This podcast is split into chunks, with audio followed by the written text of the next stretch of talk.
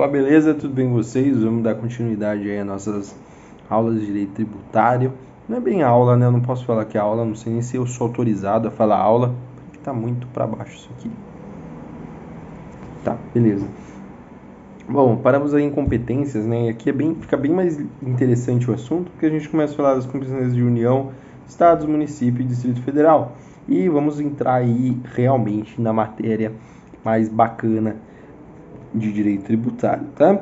Então, é, vamos começar lá nas competências tributárias da União. A União é competente para instituir imposto sobre importação, imposto sobre exportação, imposto sobre renda, imposto sobre produtos industrializados, imposto sobre operações financeiras e imposto de territórios rurais. É, ITR territórios, não, não lembro. Mas, via de regra, II, IE, IR, IPI, IOF e ITR. Também é competente para instituir impostos sobre grandes fortunas e possui competência residual para a instituição de tributos. Sem contar aí que é competente para exercer as atividades de polícia e serviços públicos, obras públicas, cobrar taxas e contribuições de melhoria, que são sim modalidades de tributo, empréstimos compulsórios e contribuições sociais, inclusive as CIDs. CIDs são aquelas contribuições de intervenção no domínio econômico. Estados são competentes para instituir o ITCMD, Imposto de Transmissão Causa Mortes, ICMS, Imposto de Circulação de Mercadorias e Serviços, é Imposto de Circulação de. Acho que é isso. Imposto sobre transporte, imposto sobre propriedade de veículos altos motores, Percebam aí que o imposto é, de, de veículos automotores não é sobre o veículo, mas sobre a propriedade. Então, o fato gerador é ser proprietário de veículo automotor. Tá? O Estado também tem suas atividades de polícia, seus serviços públicos, obras públicas, é, mediante as quais há cobrança de taxas de contribuições e melhoria. Também temos aqui contribuição social que são cobradas de servidores públicos para custear o, seu, o regime previdenciário desses servidores. O município é basicamente a mesma coisa nessa parte, com a diferença de que, ao invés de instituir ITCMD, ICMS e IPVA, o município ficou com IPTU, e, TBI e ISS, que são respectivamente Imposto sobre Propriedade de Território Urbano, Imposto de Transmissão de Bens Imóveis e Imposto sobre Serviços. É, e aí o município também acumula competência para atividade de polícia, serviços públicos, obras públicas, mediante as quais há cobrança de taxas e contribuições de melhoria. Além disso, também há a cobrança de contribuição social dos servidores públicos para custear o regime previdenciário e, como bem apontado aí pela Regina Helena da Costa, é, é, é, o município tem a competência para cobrar contribuição de iluminação pública.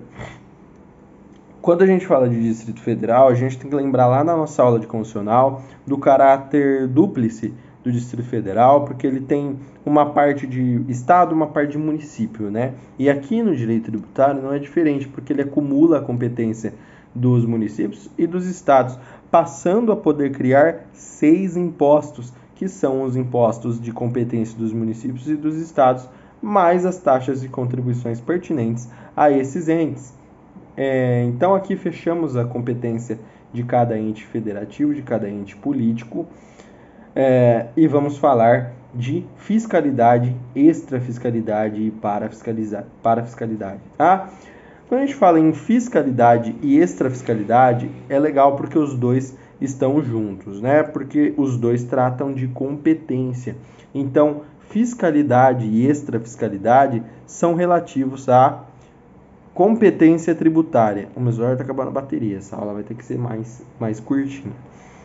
Então, fiscalidade e extrafiscalidade relativos à competência tributária. Para a fiscalidade se relaciona a capacidade tributária ativa, que aí sim pode ser delegada, diferentemente do que acontece com a competência tributária, que é indelegável. Então, fiscalidade, sinteticamente, consiste em levar dinheiro aos cofres públicos é, por meio dos tributos que tem a natureza de arrecadação, ele tem esse papel arrecadatório, como eu bem acentuei aí nas, na aula anterior. Enquanto que a extrafiscalidade consiste na é, no uso de instrumentos tributários, não só para fins arrecadatórios, mas também para incentivar ou inibir um comportamento. E vamos mudar a chavinha agora, já diferenciamos fiscalidade de extrafiscalidade, e agora o que é a parafiscalidade? Parafiscalidade consiste na delegação da capacidade tributária ativa, que consiste na aptidão de arrecadar e fiscalizar. Lembrem-se, competência consiste em instituir, arrecadar e fiscalizar, e capacidade tributária ativa consiste em arrecadar e fiscalizar. Portanto, para a fiscalidade é outorgar, delegar a outra pessoa de direito público ou privado a aptidão de arrecadar e fiscalizar tributos. Então, ficou bem, bem tranquilo aqui. É, vamos dar um exemplo. Né? A OAB que cobra, que arrecada e cobra contribuição de entidade de classe, essa contribuição de entidade de classe não é criada pela OAB, mas é cobrada e arrecadada por ela. É, se você, advogado, deixa de pagar a anuidade da OAB, quem te executa não é a Procuradoria, é a própria OAB que ajuiza a execução fiscal. É, então, aqui ficou bem claro com esse exemplo.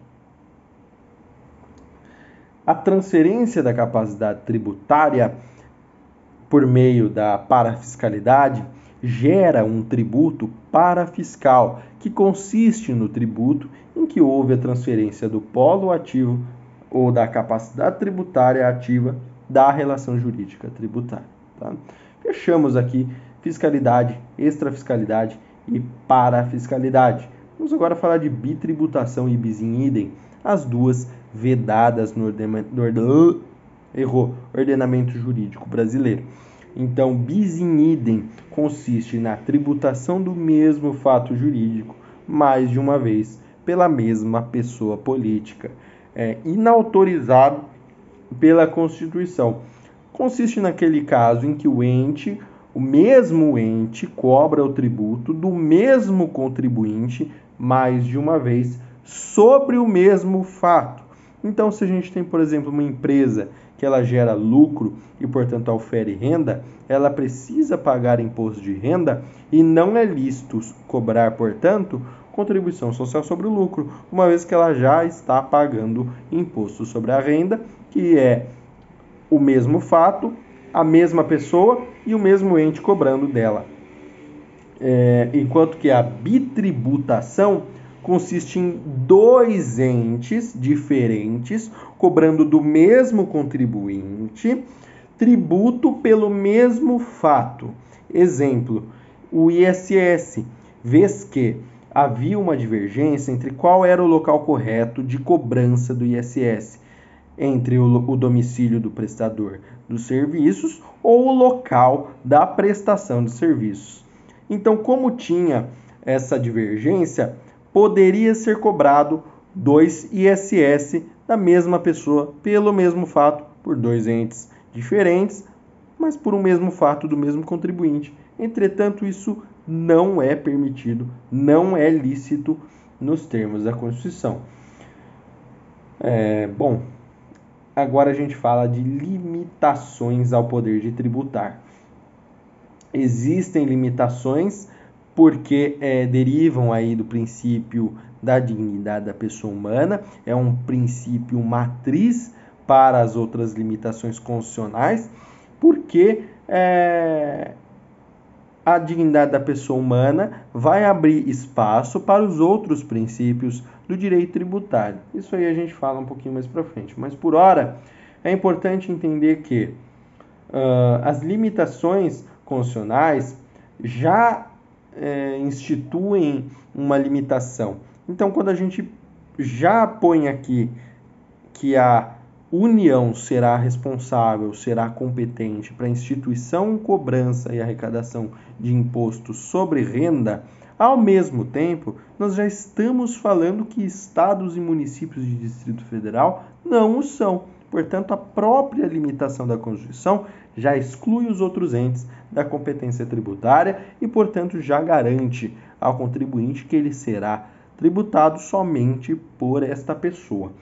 uh, os princípios constitucionais e as imunidades constitucionais também são limitações ao poder tributar, mas os princípios são diretrizes para o exercício da competência, enquanto que a imunidade é, consiste aí na própria ausência da competência, tá? Um pouquinho, só mais um pouquinho a gente para. Princípios do direito tributário, vamos falar aí de princípios gerais que estão lá é, derivando do, da dignidade da pessoa humana e da segurança jurídica, que se, é, se mostra, se demonstra por meio de certeza e igualdade é, no sistema jurídico vigente.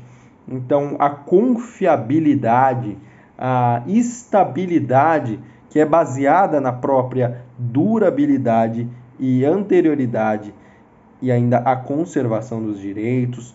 A segurança jurídica ela é demonstrada por meio da previsibilidade é, no âmbito jurídico e a segurança jurídica tributária se manifesta aqui por meio do princípio da legalidade, por meio do princípio da anterioridade, que a gente vai ver um pouquinho mais para frente.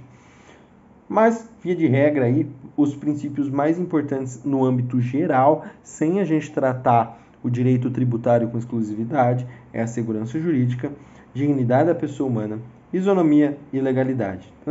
Mas a gente vai falar um pouco melhor aí dos outros princípios. Entretanto, como a gente começa a falar de legalidade, anterioridade, começa a falar da anterioridade comum, anterioridade nonagesimal e a minha bateria está acabando, eu prefiro deixar isso para um vídeo